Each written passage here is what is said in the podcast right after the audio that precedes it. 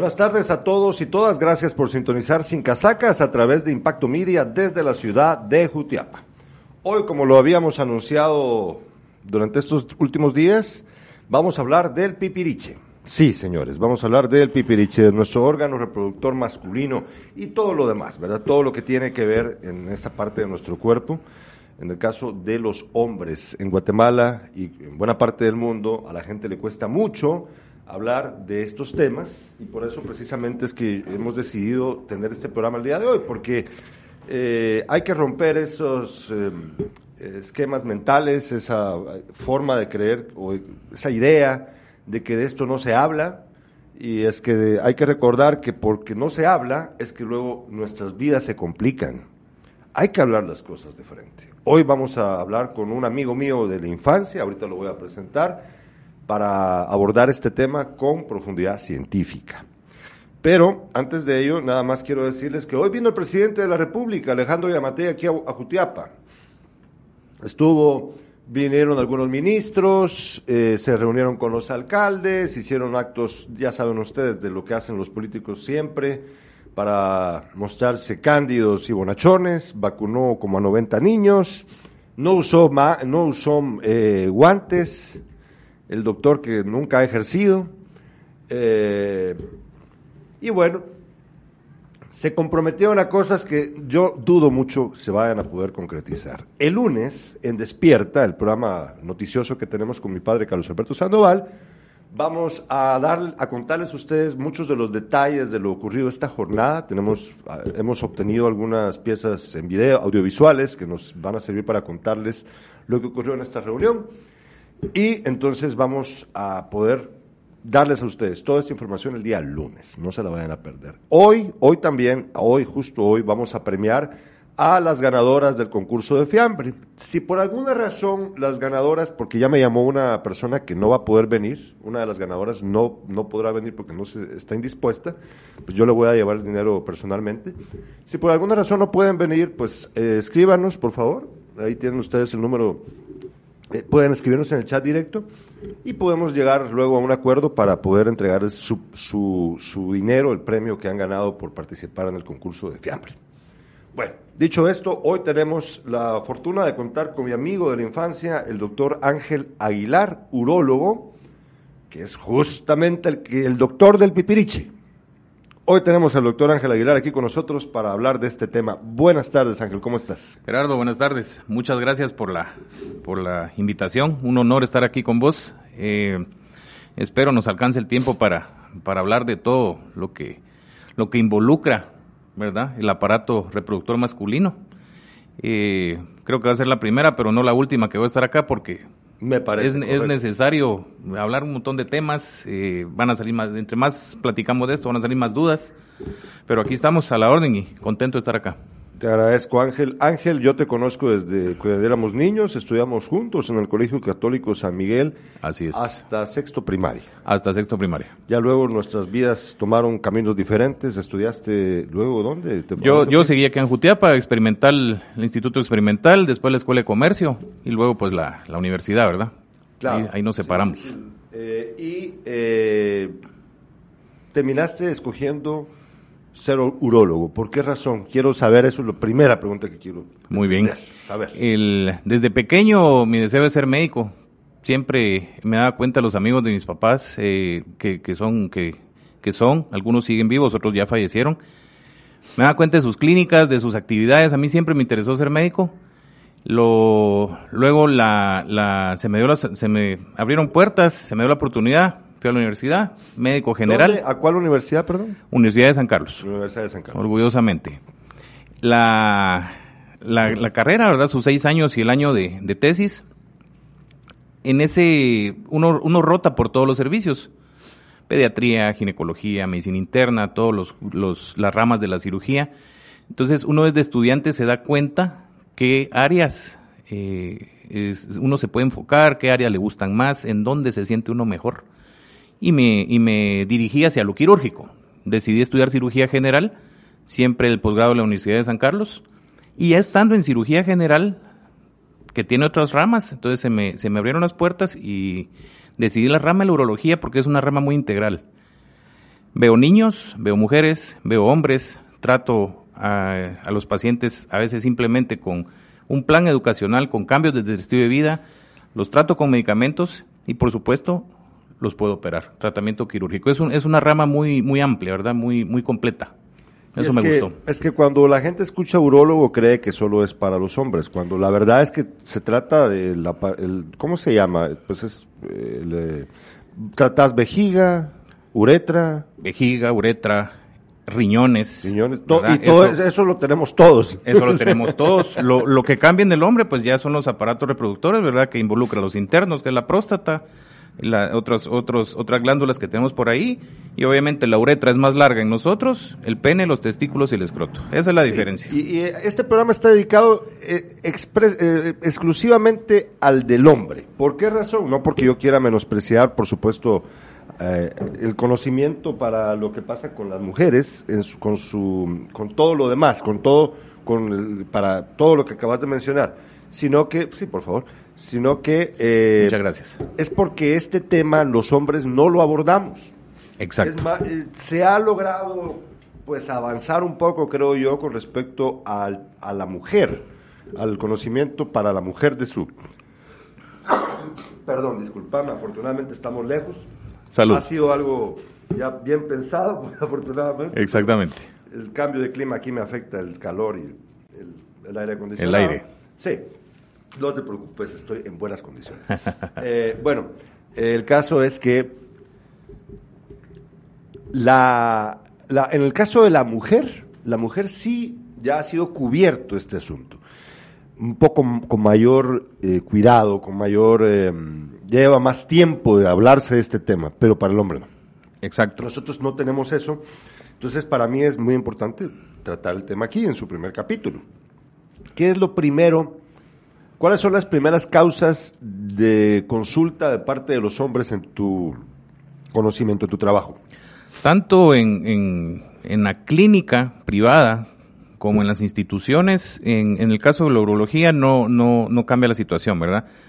Apoyando lo que decías, es muy diferente la actitud, las costumbres, las creencias que tienen las mujeres Ajá. de ir, ya sea con el médico general, con el médico internista, hasta con la enfermera vecina, consultan cualquier cosa, ¿verdad? Y no digamos con su ginecólogo o ginecóloga.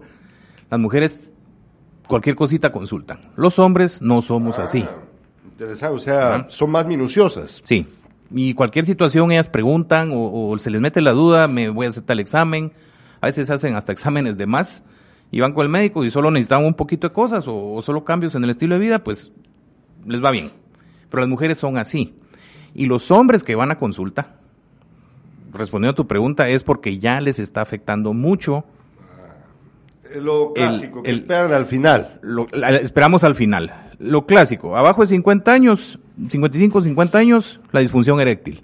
Ah, es, van por eso. A, a esa edad. Son muchos los que van por eso. Muchos. Yo veo pacientes de 18 años, 16 con disfunción eréctil.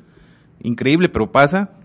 Arriba de los 40 años, el 50% de hombres va a presentar problemas de disfunción eréctil. Pero esa disfunción, ¿en qué consiste? O sea, hay grados, supongo. Hay ¿no? grados y principalmente no tanto en grados, sino las causas. Ese es el, ese es el problema. Me imagino que dentro de ellas está el estrés. Es lo principal. es lo principal. Ando... Es lo principal. Que, que el, el, dinero, que las deudas, que el vecino, que la esposa, que el cuñado, que el perico, que el chucho en la casa, todo. Todo el estrés, principalmente nuestro, nuestro estilo de vida y la, y la falta de recursos, mete al paciente, en, en, a cada persona en un, en, un, en un síndrome de ansiedad que va a llevar muchas cosas, que todo eso es lo que quiero hablar, ¿verdad? De, de cómo el, el estrés es, se, se, se, se, involucra todo, todo nuestro metabolismo. Y al final va a parar a la disfunción eréctil. Entonces, regresando, porque no, no quiero dejar cosas... No, por favor, tomate todo. No quiero dejar cosas en el aire. El hombre que va a consulta, bueno, ya quedamos que las mujeres van a su consulta, van ellas bien portadas, juiciositas y todo bien. El hombre que va a consulta, los niños que no orinan bien, los niños que tienen mal su prepucio, más conocido como por nacimiento, más conocido como el pellejo del pene, el prepucio. Muchos niños nacen con el prepucio muy cerrado, Entonces, desde ahí empiezan los problemas. ¿Y eso qué te causa? ¿Dolor o incomodidad para orinar o qué? No causa dolor. En los niños, ellos orinan como pueden. Entonces, ¿qué, qué pasa? Y muchas veces ese, eso viene desde que los niños nacen, desde la evaluación del pediátrico, que ellos les dicen, mire señora, por favor, el prepucio hay que retraerlo, hay que limpiarlo. Ah, la limpieza. La limpieza. La higiene del... Aquí, Ah, bueno. el, uno de los principales puntos que al final voy a dar como un resumencito, el principal punto es la higiene. Ese es el principal cuidado, pero viene desde, el- desde niño. El niño, ¿qué va a hacer? Él solo orina y ya.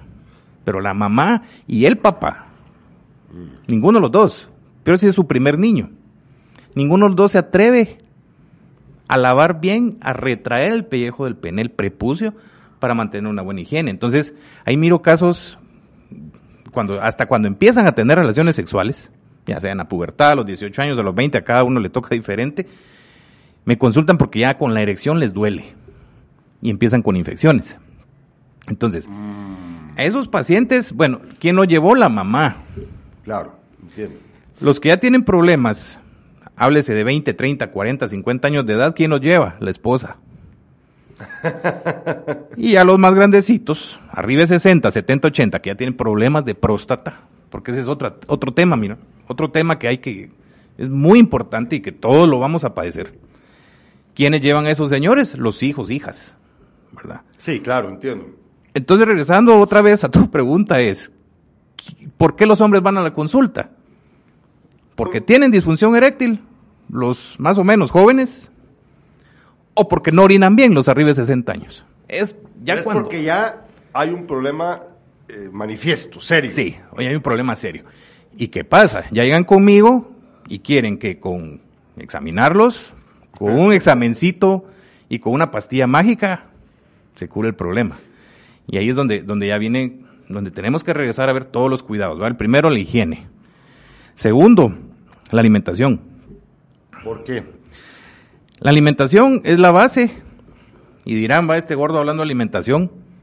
Todos tenemos nuestras costumbres, nuestra genética, nuestras enfermedades, un montón de cosas que nos llevan Yo a... recuerdo que vos desde chiquito fuiste gordito. Mis Así 10 que- libras al nacer, entonces creo que sí voy a hacer siempre, ¿va? Pero con el permiso de ustedes, sí, tengo que hablar de la alimentación porque nos tenemos que cuidar. Sí, por supuesto. La alimentación es la base de todo, para no llegar a ser diabéticos, para no llegar a ser hipertensos, para no llegar a tener un síndrome metabólico. Ahora más estudiado, ya más conocido, el síndrome metabólico nos bloquea todo. Nos mete una enfermedad generalizada de todo el cuerpo, entonces todo nuestro cuerpo no funciona bien. Y el aparato reproductor masculino no se salva de esto, ¿verdad? La, la base de la alimentación y evitar las grasas, tener el colesterol, triglicéridos altos, no tener la presión alta, no tener diabetes, todo eso, si está bien, al pene le va a llegar más sangre, porque esa es la función del pene. ¿Cómo es que se erecta el pene? Le llega sangre, así como nos llega sangre a cualquier parte de nuestro, de nuestro cuerpo.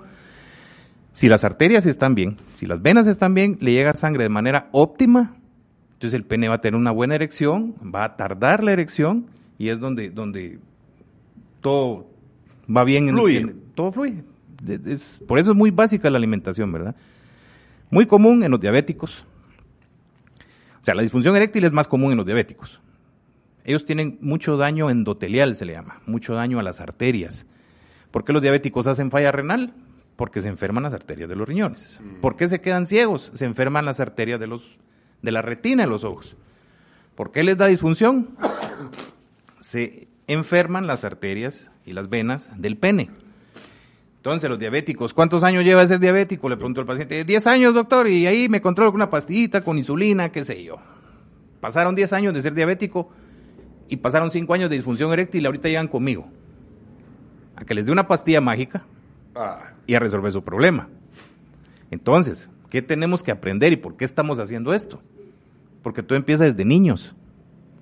Las costumbres que nuestros padres nos dan en la alimentación desde niños, para no llegar a, las enfermedades crónicas que nos producen esto. ¿va? sí, aquí es cuando Kimberly Corado, analista del programa, nutricionista, siempre recurre a una palabra que a mí me cae mal, pero sé que la palabra es la correcta. Holístico, me dice ella. Hay que, es una Integral. holística, Integral, me dice. Sí, pero eh, lo que pa- a mí me cae mal porque yo sé que la palabra holístico no la entiende buena parte de la población. Entonces hay que escoger una que sea, que signifique el- lo más parecido a ella, pero que sea más conocida. Entonces, integral. Integral, Entonces, completo. es un asunto de, de saber que todo está conectado. Todo, Todo está conectado. Bueno, todo. te preguntan los pacientes cómo hacerle, están esperando una pastilla mágica que les cure su eh, disfunción eréctil, que básicamente significa en, en, en, gua- en chapín común que no se le para guay. Vaya pues, vaya. Entonces, eh, ¿qué hacen? Qué, ¿Qué es lo que puede hacer un urólogo en ese caso? Eh, Como, e- esa es nuestra misión, ¿verdad? Llega el paciente y hay que individualizar cada caso, ¿verdad? Sí, o sea, vas a hacer, eh, determinar exactamente quién es este individuo. ¿Qué le pasó? A ver, ¿Qué ¿por le pasó, verdad? Entonces empiezo con sus costumbres, sus hábitos, si fuma, si bebe alcohol, si lo hace, qué tanto, qué tanto son sus problemas.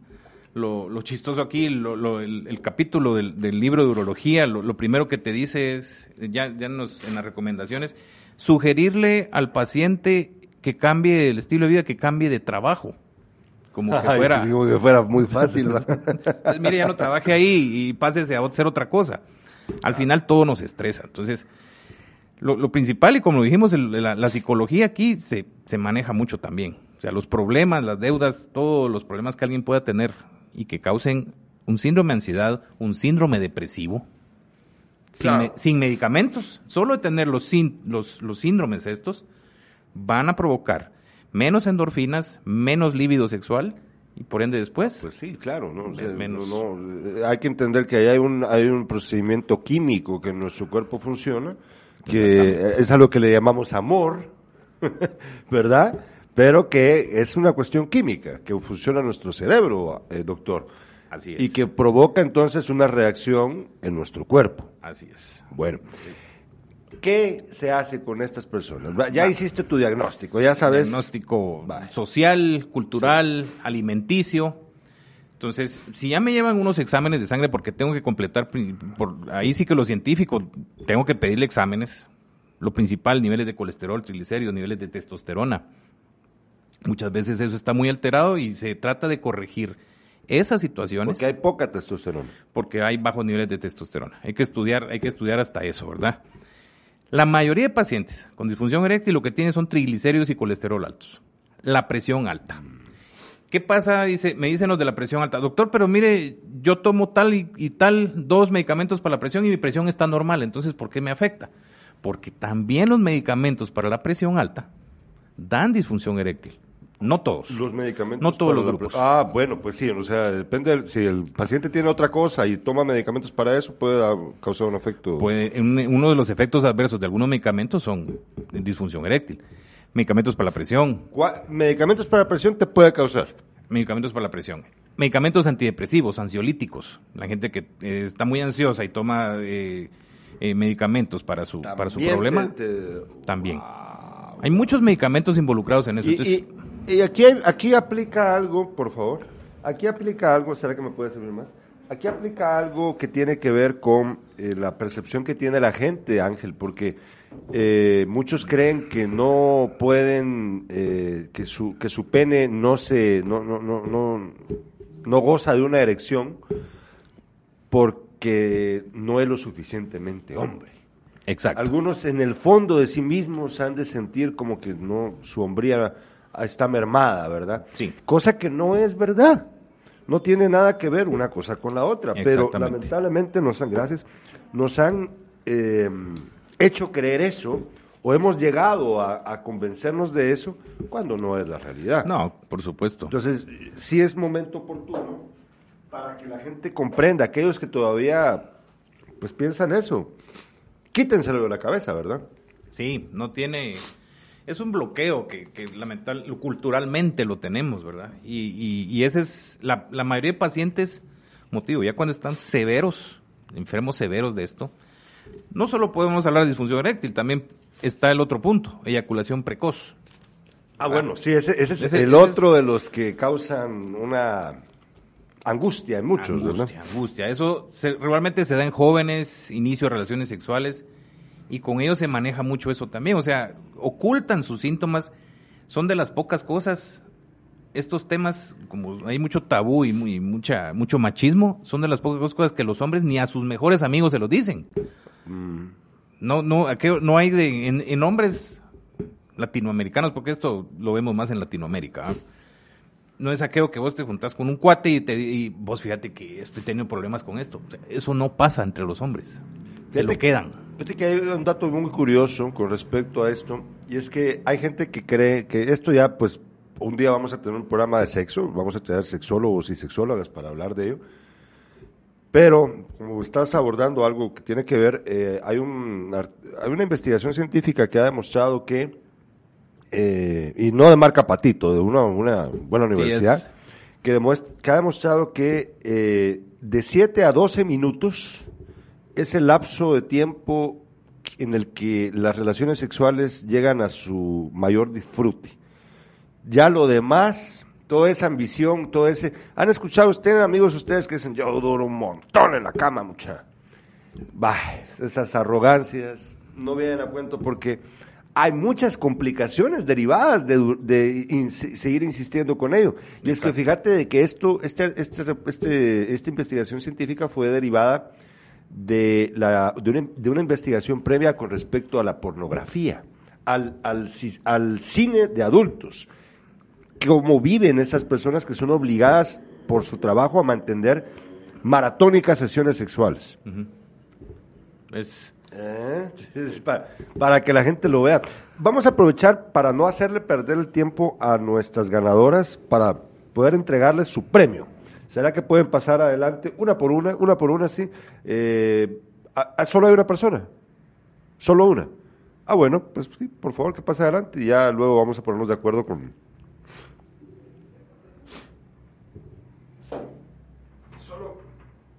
Vamos a ver, vamos a poner esto acá. Para que, nada más para que pues pueda ver que se le está entregando su premio y que pues, ¿qué tal? Buenas. Solo pase adelante un momentito para que le podamos entregar, para que la gente sepa de que sí se hizo todo como de... Tome asiento un momentito. No tenga pena que aquí nos alegamos. Eh, ¿Cuál es su nombre? Eh, buenas tardes, mi nombre es Perli Juan. Ah, usted la gana, la, la, el, el, el, primer lugar. Así es. bueno, Perli. Aquí entrego yo el sobre con su premio. Aquí le, le, agradecemos mucho haber participado en el concurso. Su fiambre estuvo muy rico, los jueces han conseguido en ello y ojalá el otro año vuelva a participar. Muchísimas gracias y felicitaciones también por esta esa actividad tan bonita, ¿verdad? Y les agradecemos por ese premio.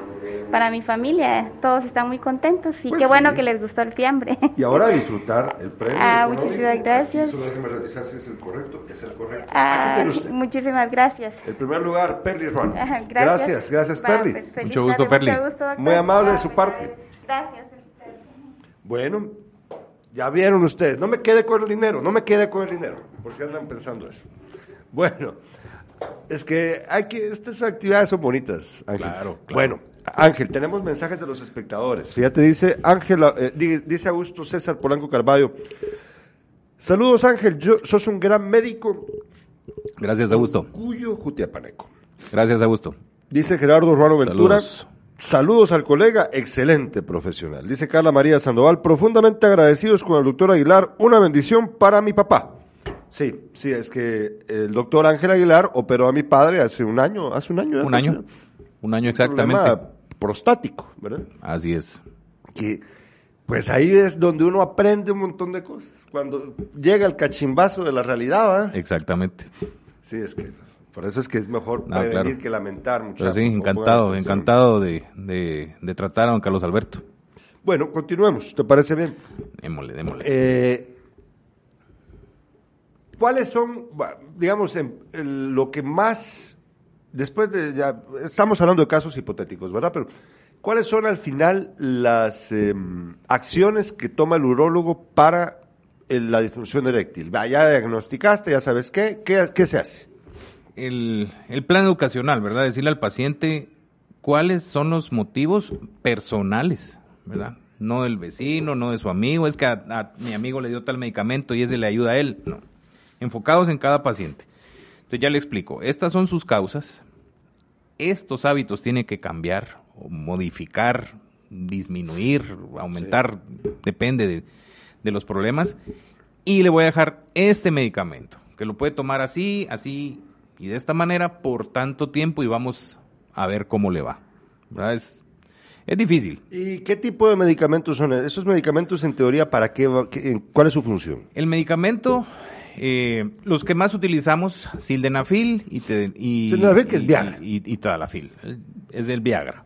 Y hoy hay tantas imitaciones y que por 10 quetzales compras un sildenafil de 50 miligramos, no compren eso, no, no están haciendo nada, no, no, no, no funcionan. O sea, traten de comprar un poquito más de precio más elevado, hay un montón de marcas. El, el, y lo recomendado ahora es, el sildenafil fue el primero, ¿verdad? Después salió el tadalafilo. ¿Y ese qué es? El tadalafilo igual, lo que estimula es óxido nitroso que dilata los vasos de las, de del, del pene, llega más sangre. Esa es su función. Y hay de diferentes miligramos. Hay de 5, hay de 20 miligramos. Entonces, depende del grado de disfunción eréctil, así se lo voy a dejar al paciente. Pero la mayoría de veces lo dejo como tratamiento. Ah, su pastilla diaria. Yo le digo, mire, va a tomar esta a diario. ¿Y eso para qué sirve? ¿Va a crear una...? Mejorar el estado de flujo de los vasos, del, de los vasos sanguíneos del pene. Dosis bajas, pero es tratamiento. Para cuando llegue un estímulo sexual, un estímulo erótico, empiece a funcionar. No es que el, el viagrazo que uno se toma y anda con, con buscando. Así como burro en primavera. Así. Entonces, Perdón. esa no es la manera ideal de tratar una disfunción eréctil, es por pasos. Qué bueno que la aclaración. Ajá. Claro, me dicen los pacientes, doctor, ¿y para qué voy a tomar yo pastillas todos los días? Si no si tengo, relaciones todos los días, una vez por semana, una vez por mes, o si hay unos una vez diaria, estamos hablando de si 40, 50, 60 años, que no hablen pajas de que... Pero sí funciona. O sea, aparte de bajarle su colesterol, bajarle sus triglicéridos, corregirle su glicemia, los diabéticos, como digo, son los principales. Mm, sí, lo, que te causa, eh, claro, entiendo. Entonces, le corrijo todo esto y le doy su tratamiento. Algunos solo con corregir esto. Sale adelante. hábitos salen adelante. Algo que no hemos hablado es muy importante. Y se lo dice alguien que, que, fumó mucho tiempo ah, la universidad. Que bastante. Y gran parte de la disfunción eréctil también lo estamos dejando a un lado el tabaquismo.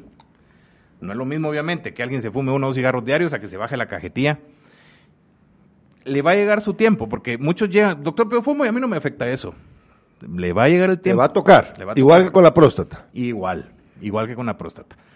Los años pasan, cada uno tiene sus diferentes formas de asimilar las, las sustancias o los químicos. Entonces, sí, es cierto, a, los, algunos fumadores no les causa daño. En ese momento, pero... Pero a la larga, sí. Y igual, o sea, del cigarro podemos hablar mil cosas. Ah, cánceres a todo nivel, los cánceres de vejiga principalmente es por el tabaquismo. Ah, y como les digo, se lo dice, se dice un, fumador. yo sé, yo sé. Por el COVID fue que dejé de fumar. Ah, o sea, recién. Ah, entonces, hay, hay, hay ciertas partes que uno dice, bueno, hasta aquí. ya te entiendo, claro, no tenés toda la Es, es más difícil que dejar de tomar. Exactamente. Es la verdad. Exactamente. Doctor, ah, es que este tema está súper interesante. Tenemos mensajes, nos dice, vamos a ver, voy, voy por partes, déjeme ver. Dice, ah, Augusto Polanco, ¿duele, la vasectomía? ¿Cómo es el proceso? Yo tengo una historia acerca de la vasectomía que quiero contarles. Ahorita ya voy a entrar ahí. Ahí está. Nos dice Checha Méndez, saludos. Vos, compadre, gracias por todos tus conocimientos y enseñanzas. Dice también José Fernando Orellana Álvarez, saludos Ángel. Dorita Ordóñez Flores dice un gran médico, una bendición para Jutiapa. Gracias, gracias. Gracias a todos. Ángela Aguilar, que me imagino que es tu familiar o no. Ángela. Ángela Aguilar, sí. Ajá. ¿Es familiar? Sí. Sí, mi tía, pero escribe mi prima también ahí. Ay, compartiéndose. Dice que Dios bendiga siempre tu vida, eres ejemplo para nuestra familia. Felicidades, que Dios y la Virgencita te cuiden saludos, y protejan. familia, saludos. Checha Méndez, la fir... ¿La fimosis debe ser tratada con urgencia? ¿Qué es eso de fimosis? Fimosis, otro de los temas que, que estaba dejando ahí Es que hay muchos, por eso este es solo un capítulo. Vamos, vamos, vamos, a tener un segundo capítulo. Y con gusto. en uno, tal vez el otro mes, pero vamos a, ir, vamos a seguir dándole. Esto es, esto es, esto es ayuda social. Con gusto, es, con una consulta médica gratuita para todos. Sí, Hay que aprovecharla. Hablo primero de la fimosis y luego la vasectomía de que preguntó Augusto. Y todavía nos falta lo de la eyaculación precoz. Ah, sí, que quedó en el aire. La, la, la fimosis bueno, hablemos primero de, la, anatomía del pene. El pene tiene su base, su cuerpo, el glande, que es la parte engrosada, y el prepucio, que es el pellejo que lo recubre. La fimosis es cuando este prepucio no se puede retraer y no se puede exponer el glande. Ya. Ah, Eso queda en los pacientes que no circuncidaron de niños. Como no es nuestra costumbre hacerlo, solo en los judíos que, que ellos lo circuncidan a todos, nosotros tenemos, el, el, el, la mayoría de latinos tenemos el prepucio ahí. Tal como nacimos. Como nacimos. Entonces, si ese prepucio se cierra en la punta y no baja, eso es la fimosis. ¿Y eso duele? Eso, si no tienes una erección, es lo que decía, de niño no te va a una fimosis. Porque no hay, no hay retracción, entonces ellos se dejan así, van a orinar, la mamá nunca les bajó, ellos se bañan y creen que su pene es así, cubierto y les da problemas hasta cuando empiezan su vida sexual. Entonces. No, ya te entendí, ya, entendí, ya entendí, ya, me imaginé. Ahí, ahí es donde ya duele, se raja la piel, sí, hay infecciones, porque lo encerrado que produce esto, este prepucio, y perdone que use mis manos, pero yo, así me entienden mejor. Sí, por supuesto. No, no, es que hay que hacerlo. yo quería traer dibujos y todo aquí, pero. No, es mejor así. así lo entendemos mejor. ¿Ah? Por favor. Entonces, esa, esa, esa, esto que cubre Ahí guarda humedad, hay infección por hongos. Claro. Entonces ahí vienen las molestias. Infección por hongos causa balanitis o postitis, infecciones que producen hasta secreción. Eh, eso es ah, horrible. Por no cuidarse, por no tener una higiene o por desconocimiento, y vaya que estamos aquí para eso, porque si hay un pellejo muy cerrado en los niños recién nacidos todavía se puede bajar y evitar una circuncisión. ¿Verdad? Ah, bueno. Y les digo, o sea, me ha tocado hacer circuncisión de un día de nacido hasta 100 años de edad. He hecho circuncisiones a pacientes de 100 años de edad. ¿Por qué? ¿Por qué? Al final, a lo largo de su vida, nunca consultaron, hasta pudieron tener ah, hijos. Ah, porque tenían esta enfermedad. Tenían una fimosis leve y ya de viejitos se les convirtió en una fimosis severa y empezó con problemas hasta viejito. El otro riesgo de la fimosis, que no se trata, ese glande encerrado produce cambios en la piel y los pacientes con cáncer de pene. Que existe, que yo supe hace un tiempo atrás. Que el tratamiento, ¿cuál es? Penectomía. O sea, te, la, te lo vuelan. Sí, y desde la base. Nada que solo. ¿Y cómo orinas? Con una. Con una... Eh, es un procedimiento eh, urológico en donde la uretra la sacas atrás de los testículos. Entonces orinas sentado. ¿Como una mujer? Como una mujer. Entonces, el 90% de cánceres, perdón, el 70% de cáncer de pene es por una fimosis, que nunca se trató. El otro porcentaje es por infección por virus del papiloma. Ah. ¿Verdad? Que eso esté circuncidado o no, hay eh, lesiones por virus del papiloma, condilomas. Esas con los años se pueden volver cancerosas, igual que en cáncer uterino, más conocido como cáncer de matriz. ¿Por qué se hace el papanicolón a mujeres? Por el por eso. Para, para detectar a tiempo todo eso, aparte de otras infecciones, ¿verdad? Pero tenemos eso. Si no se trata la fimosis, regresando a la fimosis, infecciones a repetición, problemas para relaciones sexuales, cáncer de pene. La pregunta de él era si debe de ser tratada con urgencia. Yo digo que sí, entonces, ¿no? Pues urgencia decir, ah, le miro una fimosis, tío, pero mañana no. no Hay que prepararlo. ah, bueno, sí, pero, pero no, no, urgente de hacerlo hoy, mañana, pero sí es de, de hacer algo, ¿verdad? De niños, bajar el pellejo, para evitar que cuando tienen la pubertad, ese es otro detalle, niños de 8 o 9 años, el pene bien encerrado, pene pequeño, llega la pubertad, el momento que estira el pene y esto está bloqueando ahí, no va a crecer el tamaño que debería crecer. Mm. Es otra cosa importante la fimosis. La vasectomía. Vasectomía, preguntó Augusto que si dolía o no dolía. Duele porque es un, es un procedimiento, hay varias técnicas, hay técnica de una pequeña incisión de 4 milímetros, única en el centro del escroto. A los urólogos no nos gusta hacer tanto esa porque no tenés una buena visión de las cosas, ¿verdad? Entonces las complicaciones son más. Duele menos la cirugía, se puede hacer hasta con anestesia local en la clínica, pero es algo complicado hacerlo y el, riesgo de lesionar una arteria del testículo y que se dé una atrofia testicular es alto. O un hematoma es alto. Entonces, los urólogos preferimos hacer una herida de cada lado del escroto, pequeña igual, de 5 milímetros. Con un bisturí. bisturí. Se, dice que el, Sin anestesia. Eh, bien, lo preferimos hacer con, se puede hacer con una sedación. Mm. Mascarilla con anestesia, medicamento en la, en, la vena, te dormís, a la media hora, una hora ya estás despierto. Es mejor. ¿Cuánto cuesta esa? Eh, en el ámbito privado. En el ámbito privado, una vasectomía, dependiendo del sanatorio, si lo hacemos en la clínica, puede variar desde 2.500 quetzales hasta 6.000, depende de dónde depende de Ah, bueno. Fíjate que te lo pregunto porque...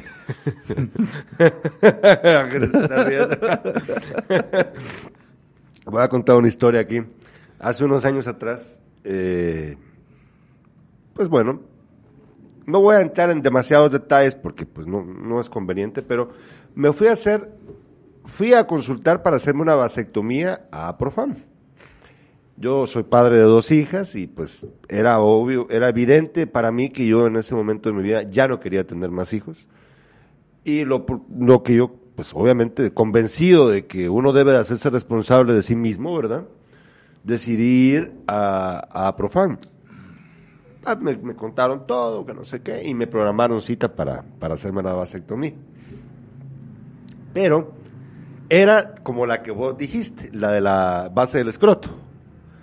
Con anestesia local. No, que. O sea, no. O sea, ah, sí la, la que te inyectan. Ajá.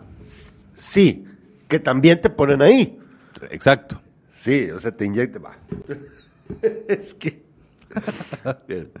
Estamos en Sin Casacas y por eso es que yo cuento estas cosas. Mira, me, subieron a la cama esta para la operación. Eran dos mujeres, muy capacitadas, excelentes profesionales de Aprofam. Y lo primero que hicieron fue, bueno, obviamente yo desnudo con una bata, ¿verdad? Es que te pasan alcohol para limpiarte, ¿no? Desinfectarte todo. Sí. Desde ahí fue cuando yo empecé a sentir incómodo. El alcohol frío, las manos frías, tocándome. y empecé a sentir el miedo imaginado de la aguja acercándose a la base de mi escroto para inyectarme el, sedante. Me explicaron, me explicaron claramente de que después de, esa, de ese pinchazo yo ya no iba a sentir nada de lo que iban a hacer posteriormente, ¿verdad? Y que iba a tener que esperar cierto tiempo, ya no recuerdo ahorita cuánto, pero ahí lo dirás vos, cierto tiempo para volver a tener relaciones sexuales.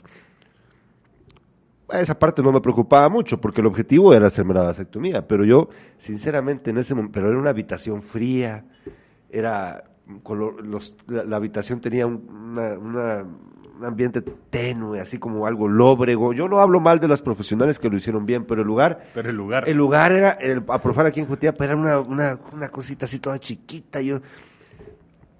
Entonces ya me habían embadurnado de alcohol. ¿Y qué crees que hice? Te levantaste y saliste viendo. Sí. Les dije, no, ¿saben qué? Esto no es para mí. Les dije yo, no, no, no, no, no, no, no, no puedo, no puedo. Y me fui.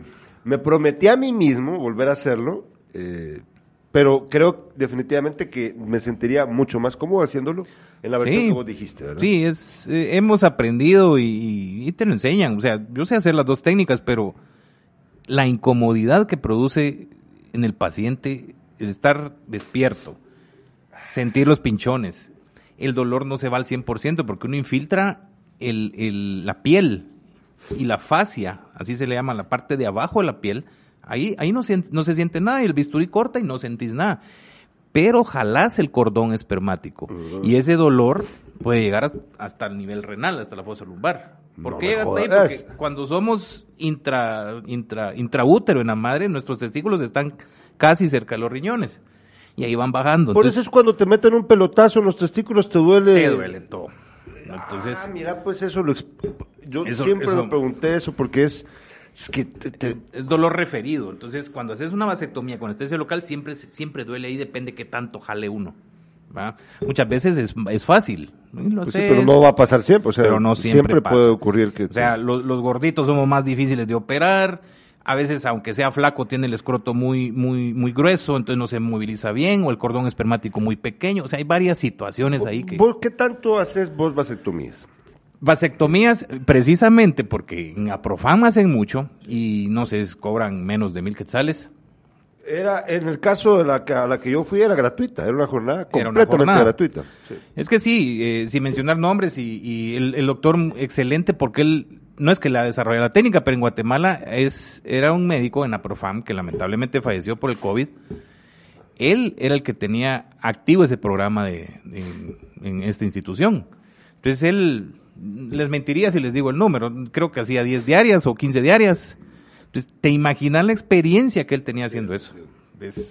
Ah, entonces, al final les iba bien a los pacientes, pero no todo paciente es el candidato para hacer eso. Y nosotros yo desarrollo esa técnica. Por ejemplo, también yo para, para hacer una cistoscopía. ¿Qué es una, cistoscopía? es introducir una cámara a través del pene en la uretra para ir a revisar la uretra, el esfínter. Es una cámara súper, súper del chiquitísima. Ah, bueno. Muy delgadita. Esfínter, eh, uretra, esfínter, próstata, vejiga. Eso es lo que revisamos con una cistoscopía. Yo lo puedo hacer en la clínica. Prácticamente sin anestesia, porque se mete lubricante con, con anestesia ahí en la uretra, pero no es que puedas inyectar el pene o puedas dormir toda esa parte. No, no, o sea, el aparato es delgadito, como una mina de un lapicero, si, si se lo imaginan así. Entonces, es una cámara. Pero como me lo decían los pacientes donde me entrené, es que me está torturando. Pero miren, el examen existe, el aparato es para eso. Pero algo que vas aprendiendo es que no, no hay que hacer lo que no te gustaría que te hicieran. Mm. Entonces yo lo cistoscopiar, yo les digo a los pacientes, tenemos esta opción, es más barato, le voy a cobrar esto porque solo meto el equipo, aquí tengo mi cámara y vemos, o lo duermo, grabo el procedimiento, usted ve después, usted no siente nada y ya meto el, el equipo ya un poquito más grueso donde yo pueda hacer algo, porque el otro solo miro, pero si tiene algo malo que pueda corregir, entonces lo arreglo de una vez, ¿verdad? Muchos pacientes de próstata les tengo que hacer cistoscopía antes. Tenemos mensajes de los espectadores. Nos dice Fernando Carrillo, saludos mi amigo Ángel Aguilar, excelente médico y ser humano. Saludos Fernando, mucho gusto. Oscar Marroquín Valdés, saludos, bendiciones, un gran doctor. Beverly Castle dice, un excelente médico y persona, que Dios te bendiga siempre. Gracias, gracias a todos. Eh, ya respondimos la pregunta de Augusto con la vasectomía, ya respondimos lo de la fimosis. Eh, ¿Qué tal si ahora hablamos de la eyaculación precoz? Eyaculación precoz. Nos hemos concentrado mucho en la parte sexual de la profesión de Ángel, pero hay muchas más cosas, ¿verdad? Pero vamos a tratar de abordarlo ahorita sí y en un segundo capítulo le entramos a lo demás. Empezamos con este tema porque es el que el, tabú.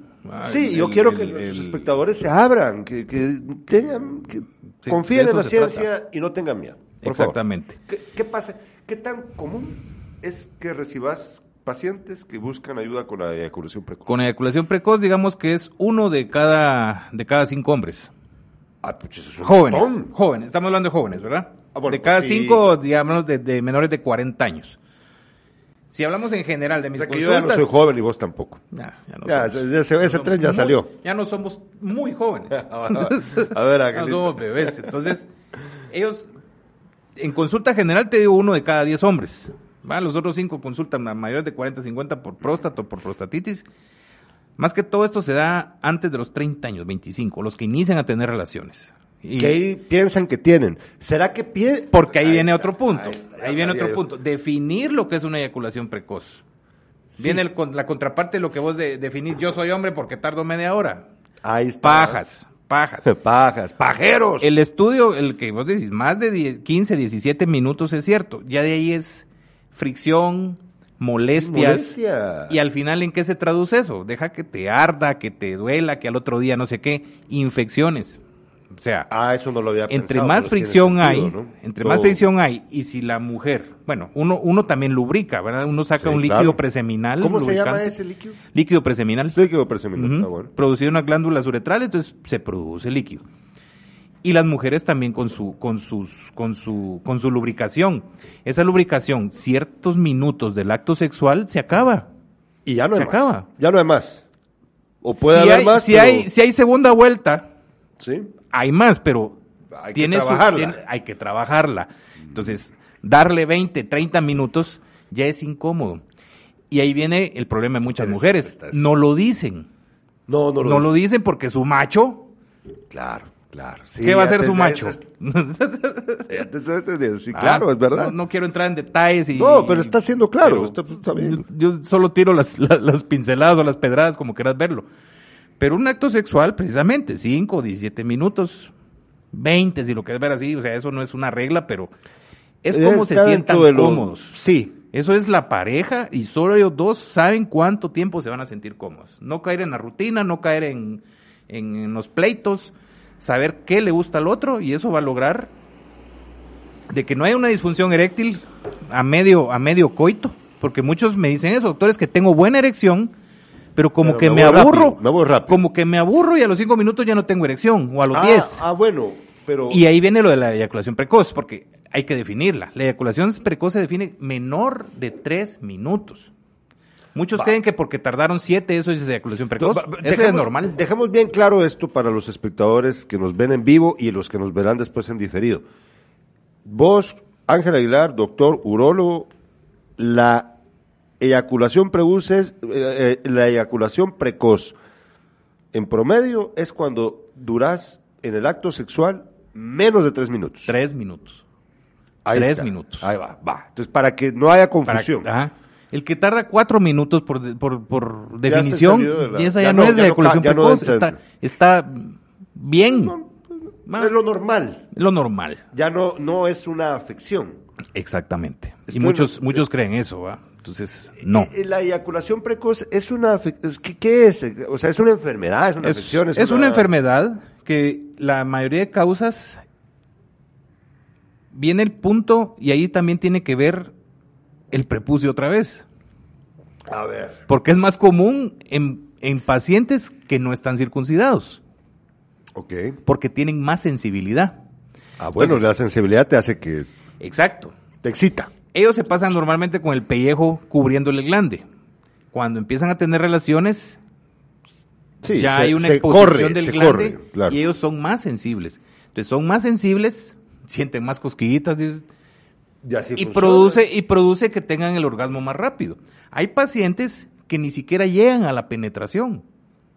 Solo están en la tertulia, en los juegos, en los besos y eyaculan. Bueno, pero ahí sí hay una pregunta. No sé si esta forma parte de, de- de tu acervo médico, pero me imagino que sí.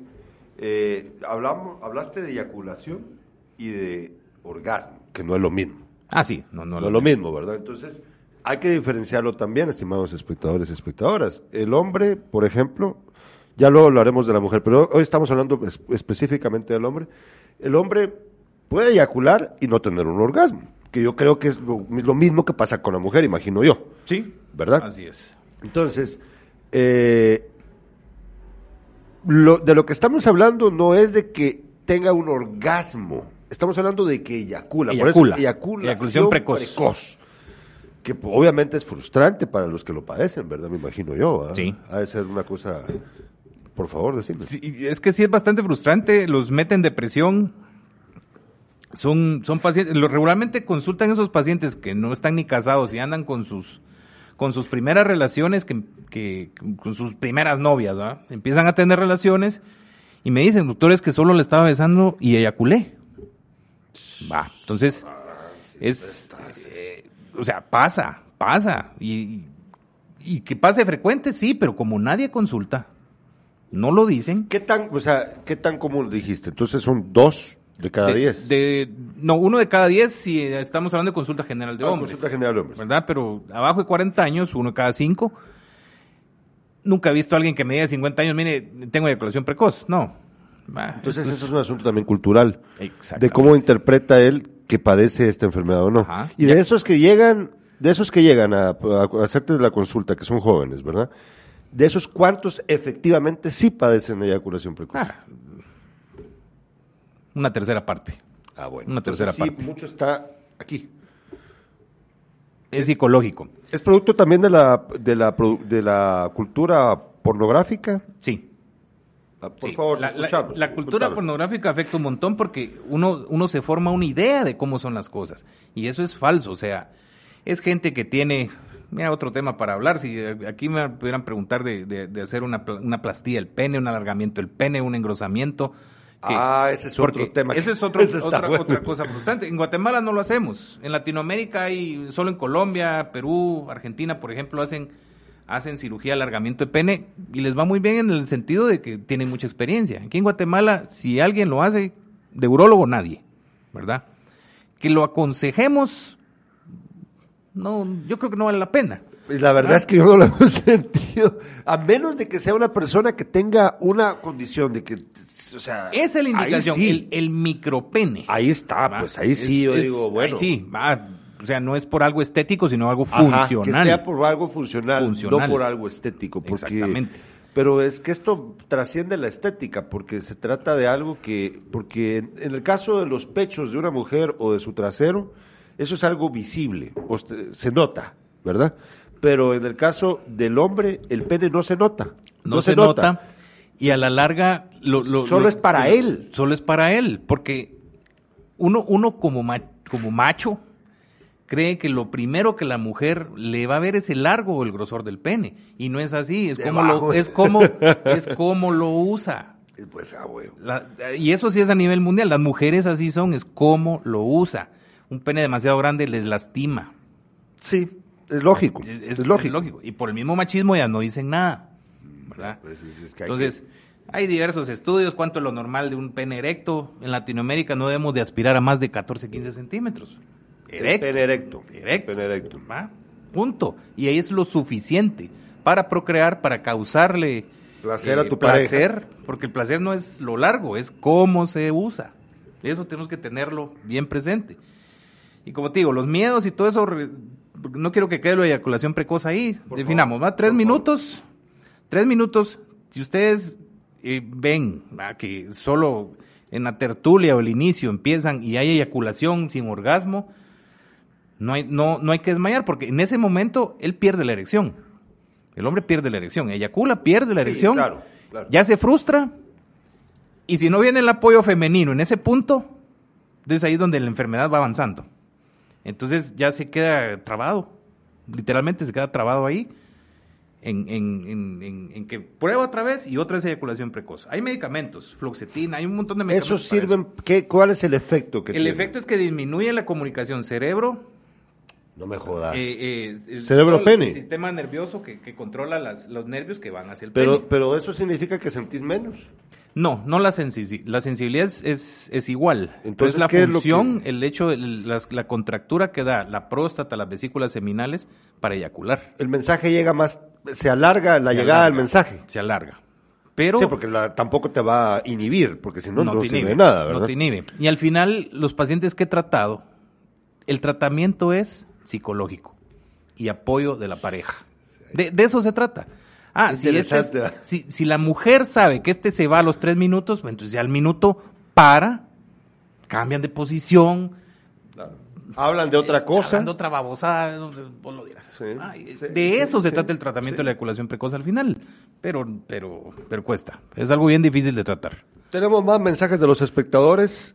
Me da mucho, mucho gusto, de verdad, cuánto cariño tienen para el doctor Ángel Aguilar. Me da mucho gusto. Mucho mensaje, Nos gracias, dice, de serio, bonito.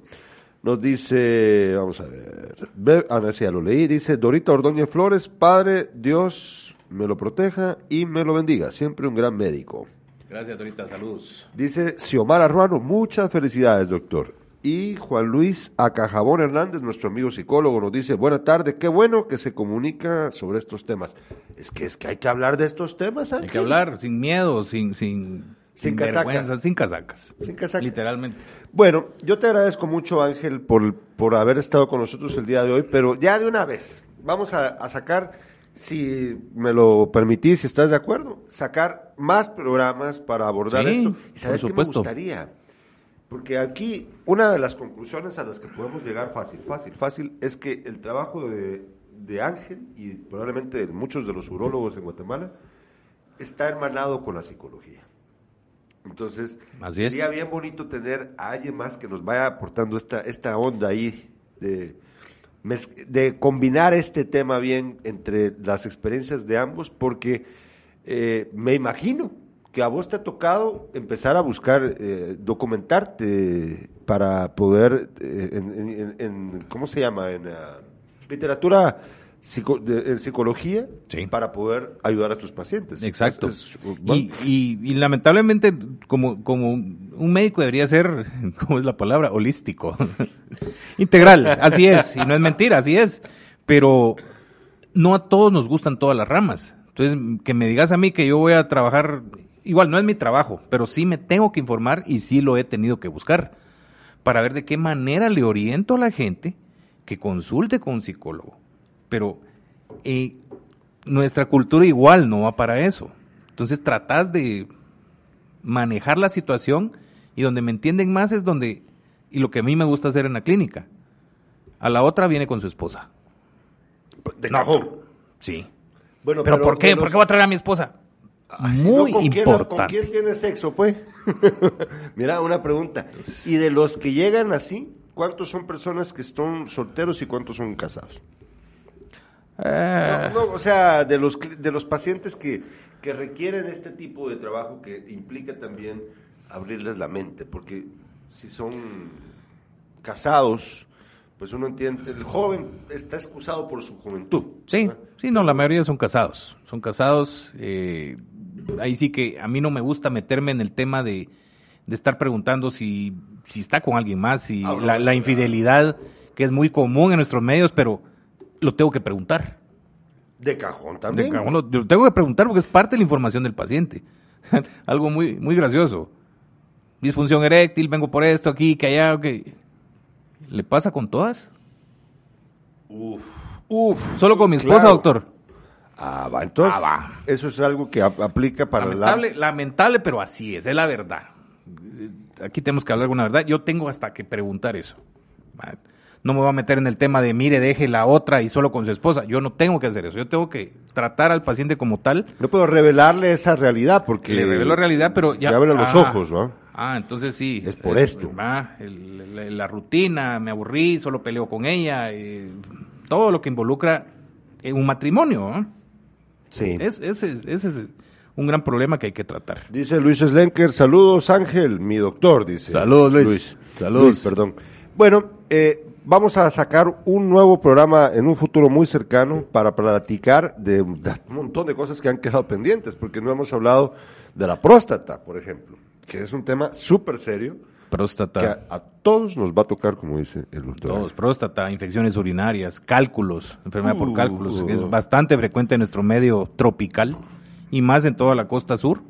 Bueno, hoy todo, hoy todo, hoy en Shela y calor entre más, calor tropical, entre más tropical hay más deshidratación, hay más, más prevalencia de cálculos.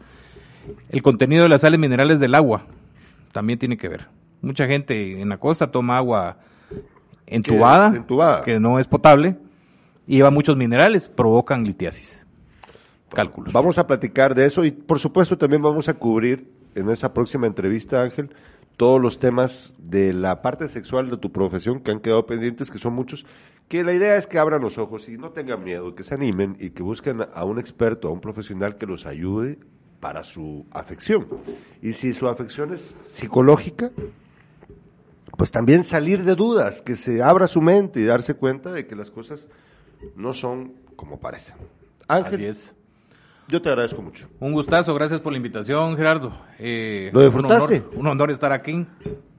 Parte de, de, esto, da hasta uno se libera, se desestresa con, con esto, porque es cambio de rutina. Así me han dicho algunos panelistas, de que les encanta, porque me dice Jessica Alfaro, puchis, cuando yo eh, vengo aquí, aquí vengo a desestresarme, me dice. Sí, así, así me sentí. Ah, bueno. Así me sentí, a liberarme y, y con gusto, con gusto cuando cuando se te ordene, aquí estamos a la orden. Eh, nos dice antes, vamos a ver, dice, proporcionar los contactos del doctor aquí en la capital, por favor, eh, dice Checha Méndez, por favor, En la capital. dale, dale referencias a nuestro... El- Pero acércate al micrófono para que Perdón, te puedan gracias. escuchar bien. Sí, en la capital, el- mi clínica está en la zona 10, edificio Las Brisas, eh, 2334-0085. Ahí pueden hacer las citas. 2334-0085. Y aquí en, en Jutiapa, en- estamos en Casa de Salud y Maternidad los fines de semana. Ah, trabajas entre semana en Guatemala y... Lunes a jueves, a veces a viernes estoy en Guatemala Ah, bueno. y, y viernes, sábado estoy aquí en, en Jutiapa. Ahí pueden hacer sus citas también en, en Jutiapa, 5484-3980. Ya ven, ya ven, no tengan miedo. Les agradecemos por haber visto Sin Casacas a través de Impacto Media. Les cuento rápidamente a los que nos están viendo aún que el lunes vamos a hablar acerca de la visita del presidente de la República, Alejandro Yamatei, pero también vamos a hablar con el alcalde del progreso acerca del nuevo rastro municipal que están construyendo en ese municipio. Eso el lunes en Despierta con mi padre Carlos Alberto Sandoval, nu- nuestro noticiero a las 7 de la mañana. Y de una vez les adelanto que el viernes 12 de noviembre vamos a tener una entrevista exclusiva con el diputado Aldo Dávila. Va a estar aquí con nosotros. Gracias por su sintonía. Vuelva a vernos el lunes.